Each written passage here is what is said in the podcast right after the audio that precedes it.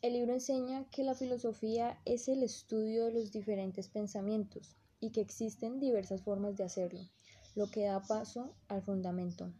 No se trata solo de pensar y opinar, sino de hacerlo con argumentos, de validar mi opinión y de tener la capacidad de defenderla.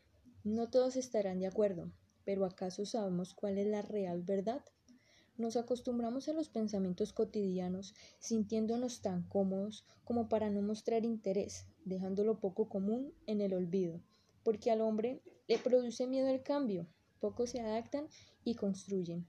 Y es precisamente filosofía hacer de lo obvio algo cuestionable, tener la capacidad de asombrarse por un tema y no de fiarse de lo notorio. Se trata de descubrir nuevas ideas y estar dispuesto a oír diferentes perspectivas.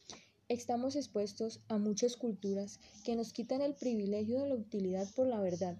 Pero entonces, ¿cuál es la utilidad de la filosofía? La filosofía no da respuestas, la filosofía las formula, lo que nos enseña a pensar críticamente, al razonamiento lógico y la práctica de la misma.